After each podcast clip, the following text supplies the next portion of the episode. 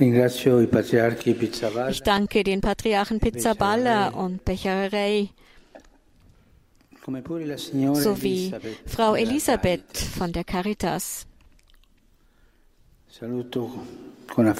Ich begrüße von Herzen und mit Dankbarkeit die Vertreter der verschiedenen christlichen Konfessionen, die es in Zypern gibt. Ein großes herzliches Dankeschön möchte ich euch, liebe junge Migranten, sagen, die ihr eure Zeugnisse gegeben habt. Ich habe sie vor etwa einem Monat im Voraus erhalten und sie haben mich sehr berührt. Und auch heute haben sie mich bewegt. sie noch einmal zu hören. Aber es ist nicht nur ein Gefühl, es ist viel mehr. Es ist das Bewegtsein, das von der Schönheit der Wahrheit ausgeht.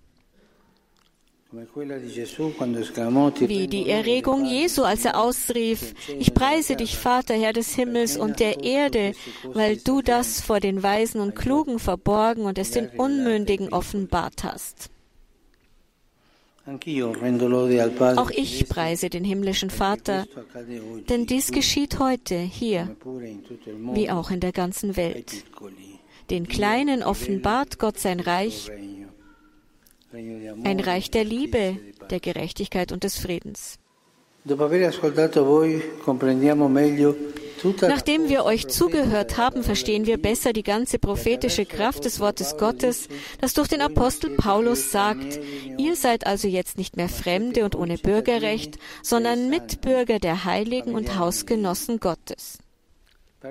Worte, die an die Christen in Ephesus geschrieben wurden, nicht weit weg von hier, zeitlich sehr weit entfernt, aber auch sehr nah, aktueller denn je, als wären sie für uns heute geschrieben. Ihr seid nicht Fremde, sondern Mitbürger. Das ist die Prophezeiung der Kirche, eine Gemeinschaft, die bei allen menschlichen Grenzen den Traum Gottes verkörpert. Denn auch Gott träumt, so wie du, Maria Mi, della Repubblica die du aus der Demokratischen Republik Kongo kommst und dich als voller Träume bezeichnet hast. Wie du träumt auch Gott von einer Welt des Friedens, in der seine Kinder als Brüder und Schwestern leben. Das will Gott, das träumt Gott. Wir sind es, die das nicht wollen.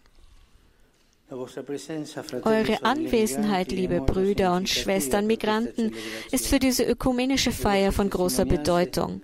Eure Zeugnisse sind wie ein Spiegel für uns, die christlichen Gemeinschaften.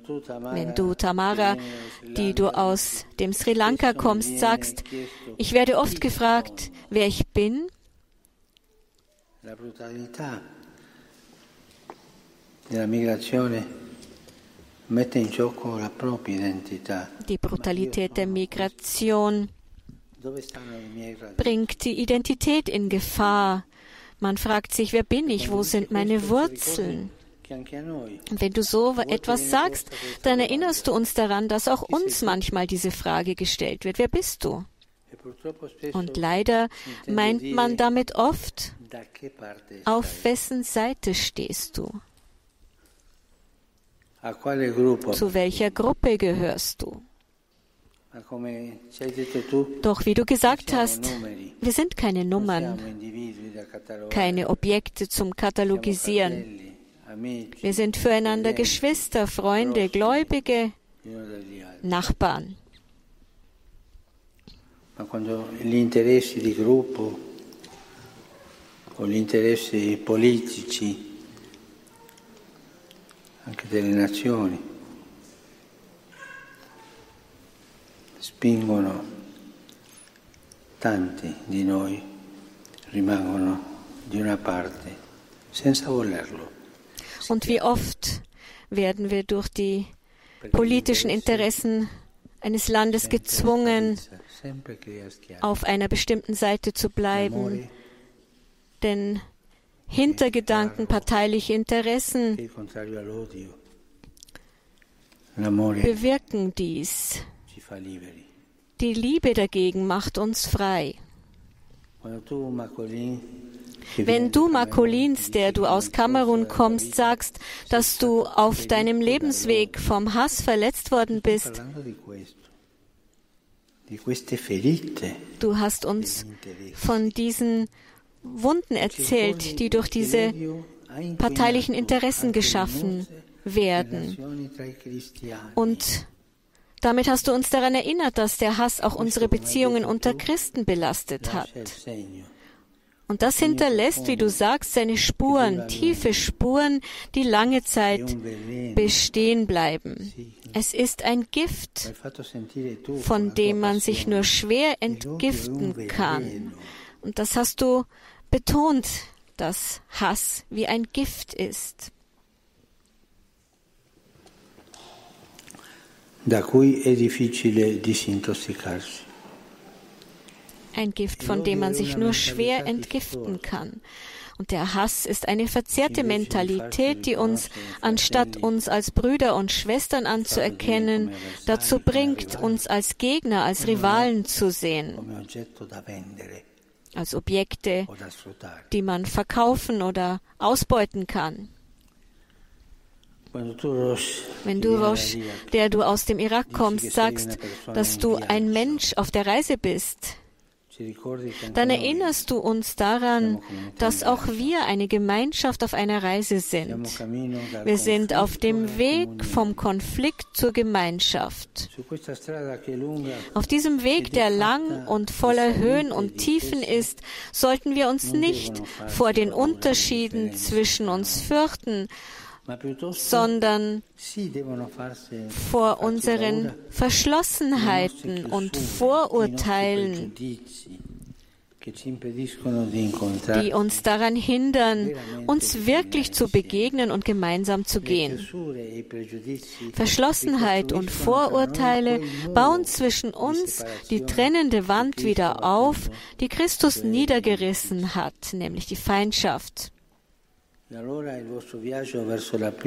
Weg zur Einheit kann nur in dem Maß voranschreiten, wie wir alle gemeinsam unseren Blick auf ihn richten, der unser Friede ist,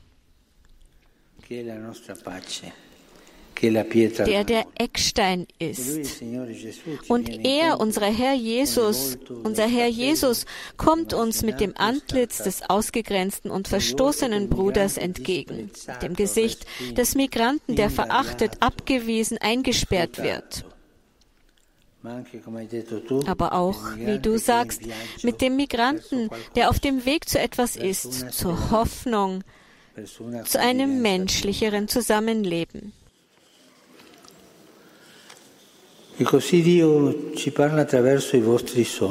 Und so spricht Gott durch eure Träume zu uns. Und das ist gefährlich, denn e oft lassen wir in uns keinen Traum für Räume und ziehen es vor zu schlafen und nicht zu träumen. Es ist so einfach, einfach wegzusehen.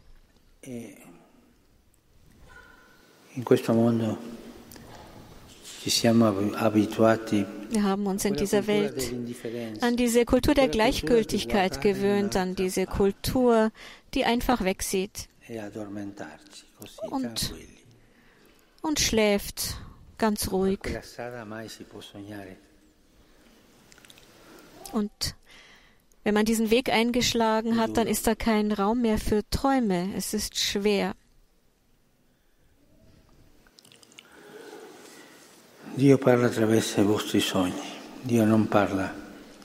Gott spricht zu uns durch unsere Träume, nicht durch die Personen, die nichts träumen können, weil sie schon alles haben. Oder sich ihr Herz verhärtet hat. Gott ruft auch uns auf, uns nicht mit einer gespaltenen Welt und einer gespaltenen Kirche abzufinden, sondern durch die Geschichte zu gehen, angezogen von Gottes Traum, eine Menschheit ohne trennende Wände, befreit von Feindschaft, keine Fremden mehr, sondern nur Mitbürger, wie uns Paulus in der Lesung heute gesagt hat. Natürlich verschieden und stolz auf unsere Eigenheiten, die ein Geschenk Gottes sind, aber versöhnte Mitbürger. Und diese Verschiedenheit ist ein Geschenk Gottes, verschieden, aber immer versöhnt. Möge diese Insel, die von einer schmerzlichen Spaltung gekennzeichnet ist, ich sehe die Mauer dort vorne, mit Gottes Gnade zu einer Werkstätte der Geschwisterlichkeit werden. Ich danke allen, die daran arbeiten. Denn diese Insel ist so großzügig, aber sie kann nicht alles tun. Die, die Zahl der Menschen, die hierher kommen, überschreitet die Möglichkeiten. Es gäbe so viele Menschen hier zu unterstützen, zu begleiten, aber das ist einfach zu viel. Es ist nicht einfach. Wir müssen verstehen, dass es Grenzen gibt. I governanti di quest'isola sono wir müssen verstehen, dass sich den Regierenden dieser Insel hier Grenzen stellen.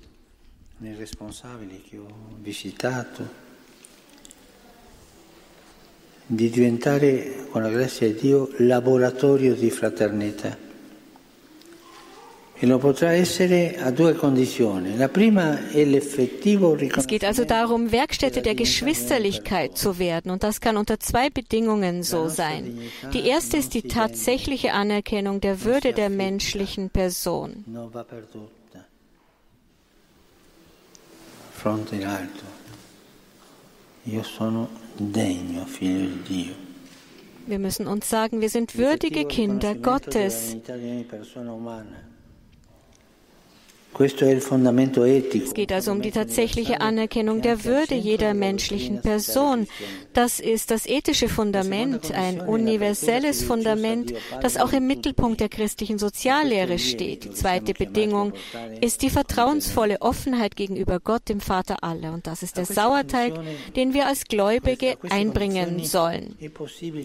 Unter diesen Bedingungen ist es möglich, den Traum in einen täglichen Weg zu übersetzen setzen, der aus konkreten Schritten vom Konflikt zur Gemeinschaft, vom Hass zur Liebe besteht. Von der Flucht zur Begegnung, eine geduldige Wanderung, die uns Tag für Tag weiter in das Land führt, das Gott für uns vorbereitet hat. Das Land, in dem du, wenn man dich fragt, wer bist du, offen antworten kannst. Ich bin dein Bruder. Erkennst du mich nicht? Ascoltando voi, guardando voi in faccia. Und jetzt, wo ich euch hier gesehen habe, da schweifen meine Gedanken in die Vergangenheit. Ich denke an das Leid. Ihr seid hierher gekommen, aber viele eurer Mitbrüder, eurer Mitschwestern sind auf dem Weg zurückgeblieben. Wie viele Verzweifelte beginnen den Weg schon unter sehr prekären, schwierigen Bedingungen.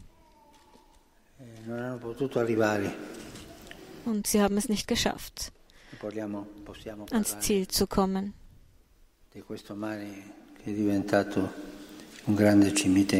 Da muss ich wieder an dieses Mittelmeer denken, das ein großer Friedhof geworden ist. Wenn ich euch sehe, dann sehe ich das Leid dieses Weges. Dann denke ich an die vielen Menschen, die verkauft worden sind, in die Hand von Menschenhändlern fielen und ausgebeutet wurden. Es ist die Geschichte einer Sklaverei, einer globalen Sklaverei.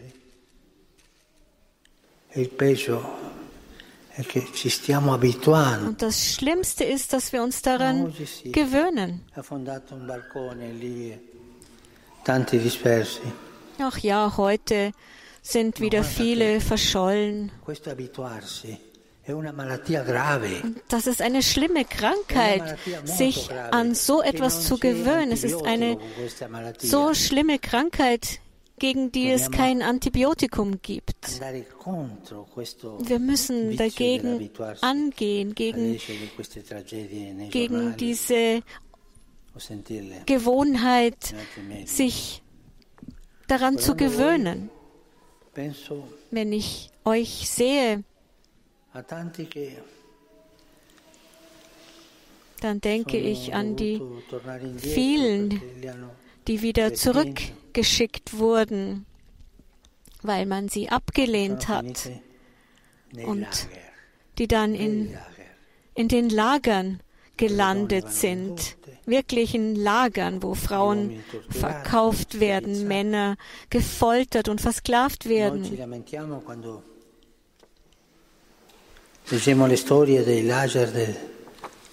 Wir beklagen wir uns, wenn wir die Geschichten über die Lager der der Nazis lesen, die, der Lager Stalins und wir fragen uns, wie hat so etwas passieren können? Ja, aber wir müssen sehen, das passiert auch heute und ganz nah an unseren Küsten. Sklaverei. Ich habe einige Filme gesehen mit Zeugnissen dieser Dramen, wo Menschen gefoltert, verkauft werden. Und ich sage das, weil es meine Verantwortung ist, die, den anderen die Augen zu öffnen. Quasi turistica, per favore. Eh, il peccato che abbiamo dentro ci spinge. Die Sünde, die wir in uns tragen, bringt uns dazu zu sagen, ja, diese armen Leute. Und damit ist es dann für uns erledigt.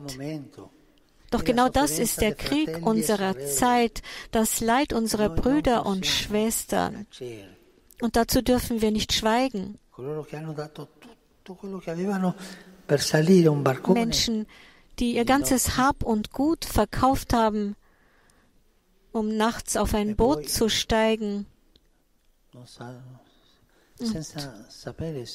Ohne zu wissen, ob sie jemals sicher ankommen werden.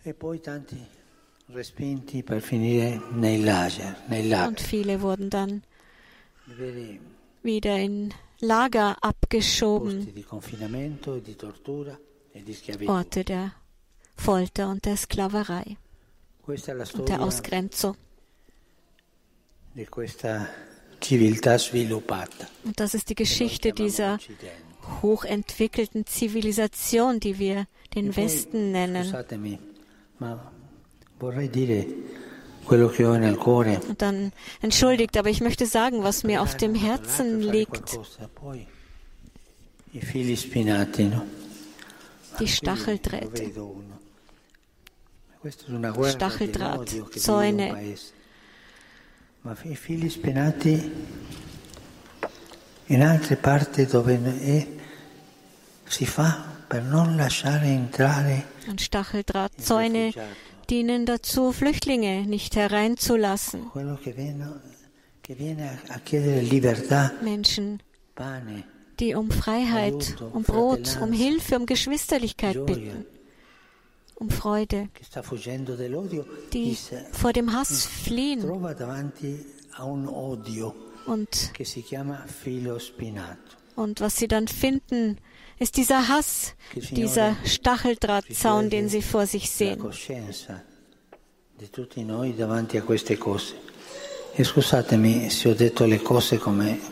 Entschuldigt, wenn ich die Dinge so beim Namen genannt habe, aber Wir dürfen nicht schweigen, wir dürfen nicht einfach wegsehen in dieser Kultur der Gleichgültigkeit. Der Herr segne euch alle.